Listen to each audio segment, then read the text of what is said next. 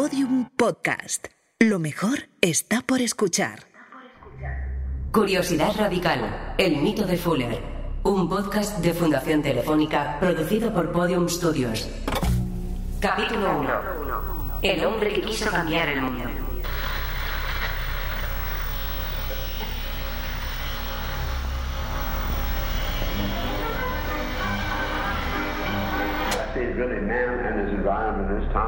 A lo largo de la historia ha habido personas que han cambiado el mundo. Genios, visionarios, trabajadores incansables que creían en el futuro y en que el futuro sería un lugar mejor porque tenía que ser un lugar mejor. Personas como Marie Curie, Henry Ford, Simone de Beauvoir o Santiago Ramón y Cajal. Un gigantesco salón de la fama de pensadores.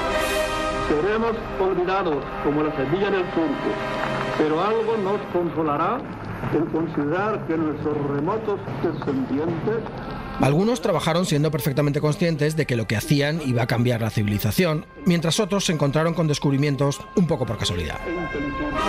Charles Darwin, por ejemplo, tenía tan clara la importancia de su investigación sobre el origen de las especies que le provocó una terrible crisis de fe, porque no era capaz de hacer dialogar la evolución con el creacionismo cristiano. Sin embargo, Alexander Fleming se encontró con la penicilina de un día para otro, por culpa de no haber tapado correctamente sus placas de Petri. Al parecer era un tipo más bien desordenado. Algunos cambiaron el mundo con un solo artefacto.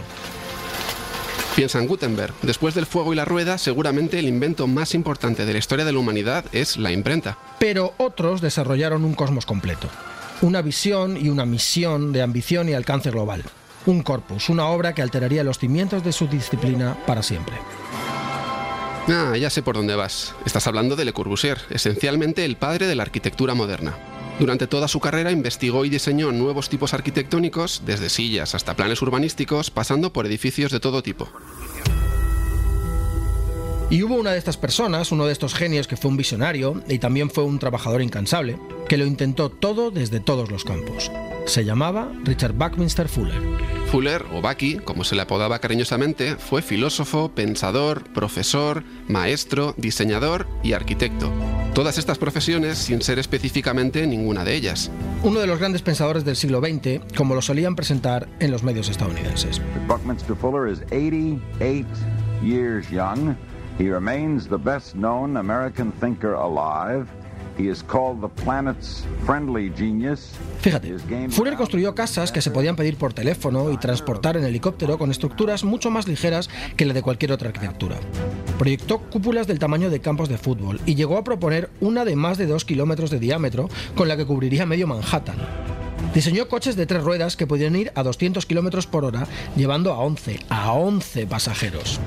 Perfeccionó sistemas de protección de radares, inventó nuevos modos de enseñar y de propagar el conocimiento que rompían con la universidad tradicional. Y todo esto y unas cuantas cosas más lo hizo propulsado por una imparable e implacable curiosidad por todo lo que le rodeaba. Una curiosidad radical.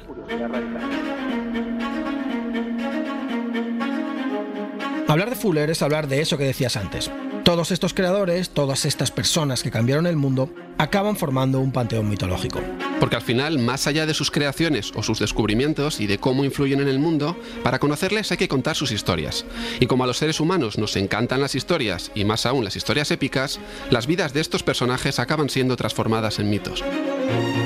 ¿Tiene la humanidad una posibilidad de sobrevivir en el planeta Tierra?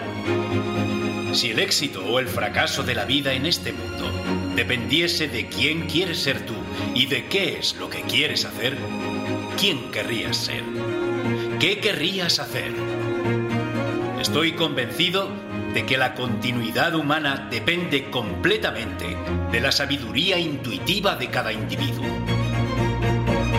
y la vida de Richard Buckminster Fuller fue un mito. Lo que pasa es que este mito no lo crearon otros, fue el propio Fuller quien a partir de un momento muy concreto de su vida, de un momento de esos definitorios, decidió transformar su vida en un mito. O al menos contarla como tal. Como diría el profesor e investigador americano Barry M. Katz, la invención más inspirada y más inspiradora de Bucky fue él mismo. Richard Buckminster Fuller era alguien excepcional, era alguien especial, pero alguien que incidía que cualquiera podía ser tan excepcional como él, que cualquiera podía convertir su vida en un experimento. Quien habla es José Luis de Vicente, comisario junto a Rosa Pera de la exposición Curiosidad Radical. De alguna manera, la historia de Richard Van Mr. Fuller eh, la persona que se convierte en Bucky, el mito, es como la historia de origen de un superhéroe.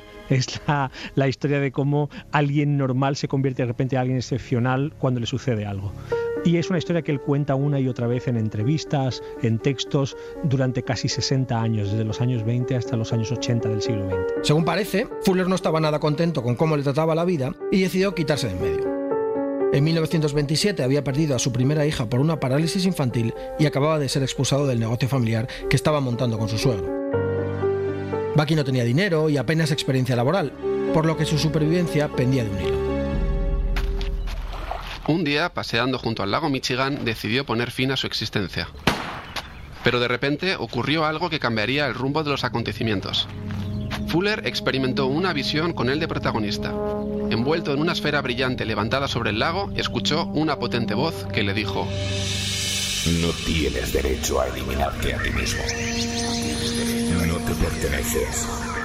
Perteneces a universo. Esa voz fue razón suficiente para eliminar todos los pensamientos negativos de su cabeza y abandonar la idea de quitarse la vida. Pues esta historia se parece un poco bastante a Qué bello es vivir, la peli de Frank Capra con James Stewart que decide suicidarse pero al final lo impide un ángel. ¡Ayúdame! ¡Ayúdame! No me importa lo que vaya a ser de mí. Devuélveme a mi mujer y a mis hijos. Devuélvemelos, por favor. Por favor. Quiero volver a vivir. Quiero volver a vivir. Quiero volver a vivir. Es una cosa muy americana todo.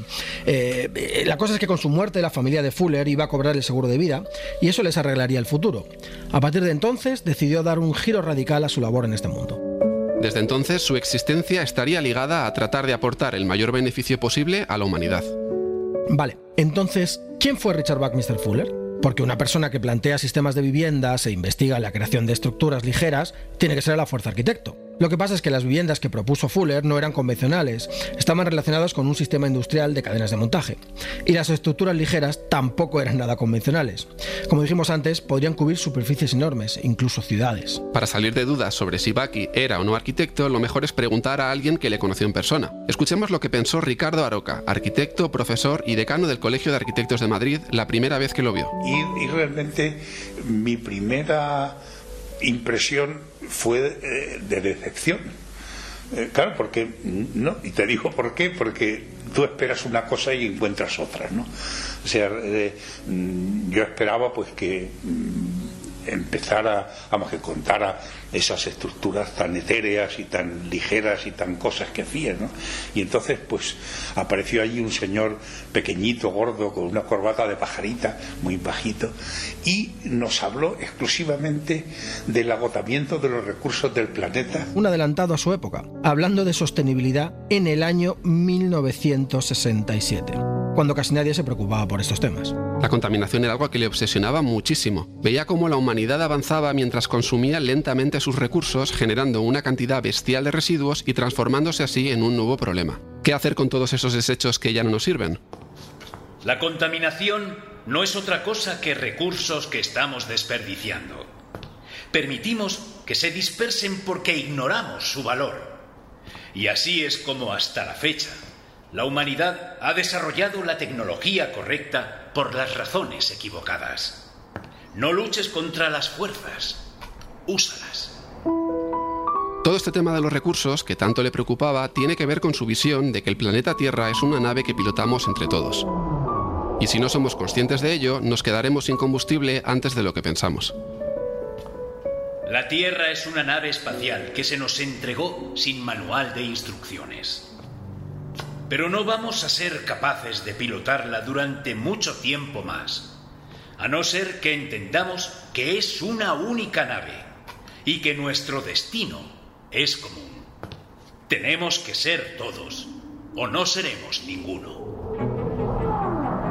Una metáfora alucinante con pinceladas de ciencia ficción. Pero entonces, si un arquitecto como Aroca no considera a Fuller arquitecto, ¿qué fue exactamente? ¿Un filósofo? ¿Un visionario? Sácanos de duda, Ricardo, por favor. Yo creo que era más un inventor que, que otra cosa, ¿no? Un, una máquina de producir ideas brillantes, ¿no? Una máquina de producir ideas brillantes. Una máquina y un inventor, qué bonito. Si alguien que, sin importar la disciplina, se planteaba cómo mejorar procesos ya existentes en la sociedad, trabajando desde los ámbitos de la arquitectura, la ingeniería o la tecnología, porque era un fan de la tecnología, y todo ello analizando lo que veía en la naturaleza.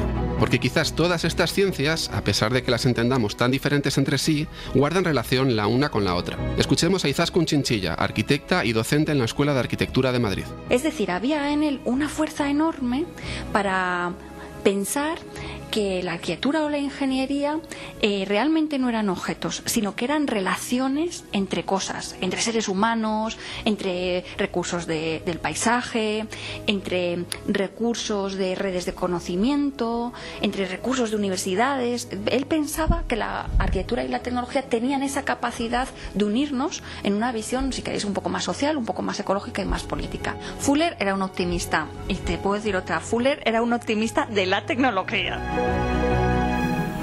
Claro, Fuller era un creyente ferviente en la tecnología porque fue un productor de tecnología. Él creía en el cambio del mundo, creía que podía cambiar el mundo, y para cambiar el mundo debía cambiarse el diseño del mundo, todo el diseño de todas las cosas que conforman el mundo.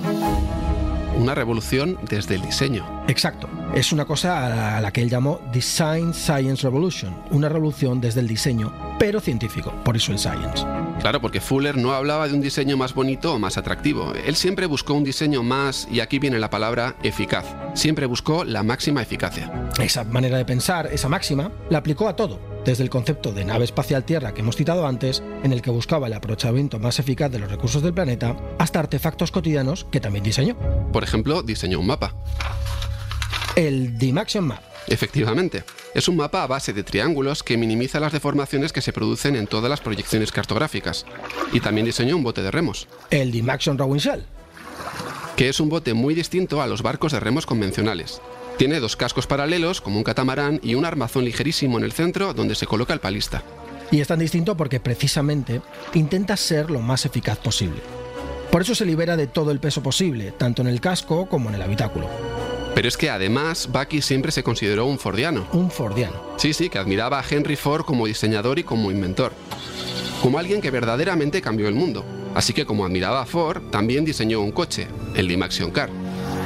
La estupenda youtuber Ter nos cuenta un poco cómo era el coche y por qué lo diseñó así. También hizo patentes de coches. Claro, porque a él le interesaba el, el diseño en serie, ¿no? La fabricación en serie, la producción en serie de, de elementos unos detrás de otros, todos iguales. Entonces, pues, evidentemente se inspiró en Ford, evidentemente él dijo, pues yo quiero hacer un coche también. Entonces diseñó un coche que mm, tenía una forma así como muy aer- aerodinámica, porque pues también le interesaba que el coche en sí mismo pues fuera eficaz, ¿no? Que no fuera como un coche sin más. Bueno, es que el Dimaxion Car era un objeto curiosísimo que no se parecía a ningún otro coche del momento, y de hecho a ningún otro coche que se haya diseñado después. Para empezar porque tenía solo tres ruedas, pero podía llevar hasta 11 pasajeros. El coche, este coche, este, esta rareza, era otra demostración de que la aproximación de Fuller al diseño siempre fue partiendo desde cero, totalmente revolucionaria. El barco no se parece a los barcos convencionales, el coche no se parece a los coches convencionales. Y las casas que proyectó Fuller tampoco se parecen a las casas convencionales. No, Luis, para nada. Las casas Wichita no se construyeron con hormigón ni ladrillos y por no tener no tenían ni cimientos. Se fabricaban en serie y las creaba una compañía aeronáutica, como si fueran aviones. Y volar no volaban, pero fíjate, eran tan ligeras que se podían transportar colgadas de un helicóptero. Vaya imagen, dos máquinas, la casa y el helicóptero, funcionando en perfecta eficacia. Y que uses la palabra máquina me parece muy pertinente, porque Bucky tenía tal fe en la tecnología que prefería las máquinas a algunos tipos de personas. Si tomas toda la maquinaria del mundo y la arrojas al océano, en cuestión de meses, más de la mitad de la humanidad habrá desaparecido. Si tomas a todos los políticos del mundo, los pones en un cohete y los envías a la luna, todos nos llevaríamos bien. La política es absolutamente inútil. Por eso todo ha salido mal. Pedirle a un político que nos guíe es pedirle a la cola de un perro que guíe al perro. Bueno, es que Fuller no fue precisamente muy amigo de la clase política. No, no, para nada. De hecho, hizo una clasificación de los seres humanos basada en el intelecto. Los dividió, bueno, nos dividió en tres grupos. Los brillantes, los listos y los de baja inteligencia. Y los de baja inteligencia eran precisamente los políticos. I know the human being and fish can coexist peacefully. ¿Los peces y los humanos pueden convivir pacíficamente? Vale, Menos mal que Fuller murió antes de que George Bush, hijo, llegase a la presidencia. Eso que se ahorró porque Bucky veía a los políticos casi como un estorbo para el desarrollo social. En realidad veía demasiados problemas en los complicadísimos sistemas que articulaban la sociedad, en las burocracias que eran como rémoras intelectuales.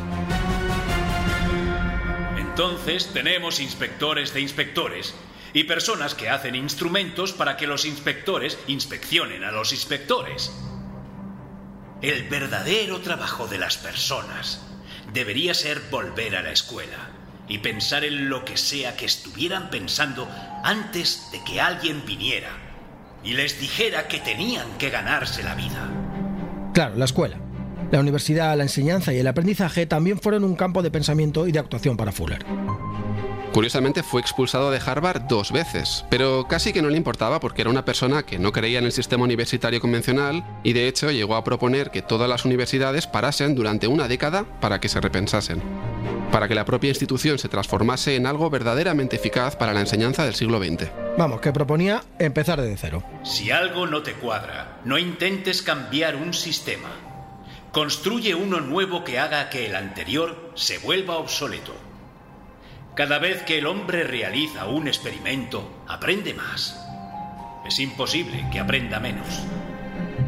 Todo en Bucky, todo en Richard Buckminster Fuller, estaba destinado a cambiar el mundo, desde el principio.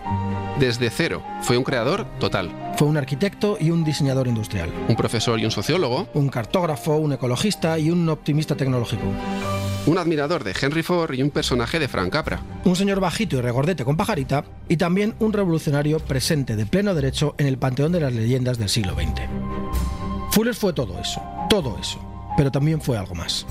Bueno, para mí, Bucky no fue una leyenda.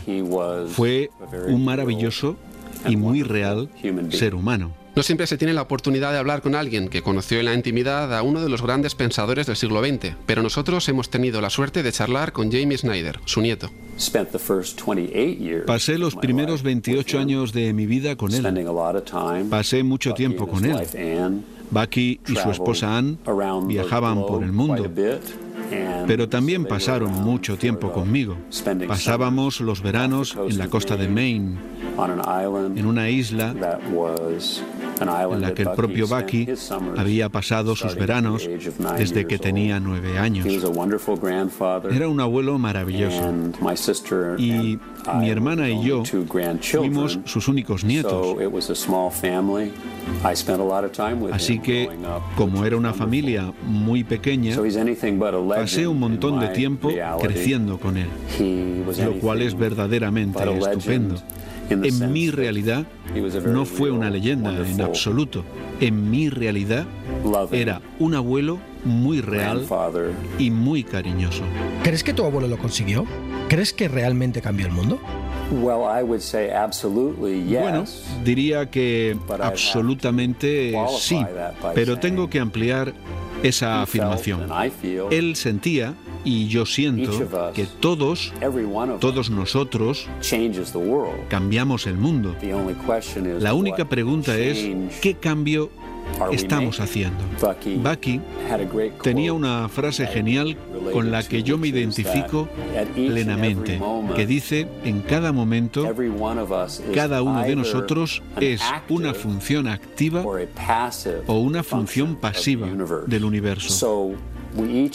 Y todos tenemos la capacidad de generar un cambio en el mundo, pero no todos ejercemos esa capacidad.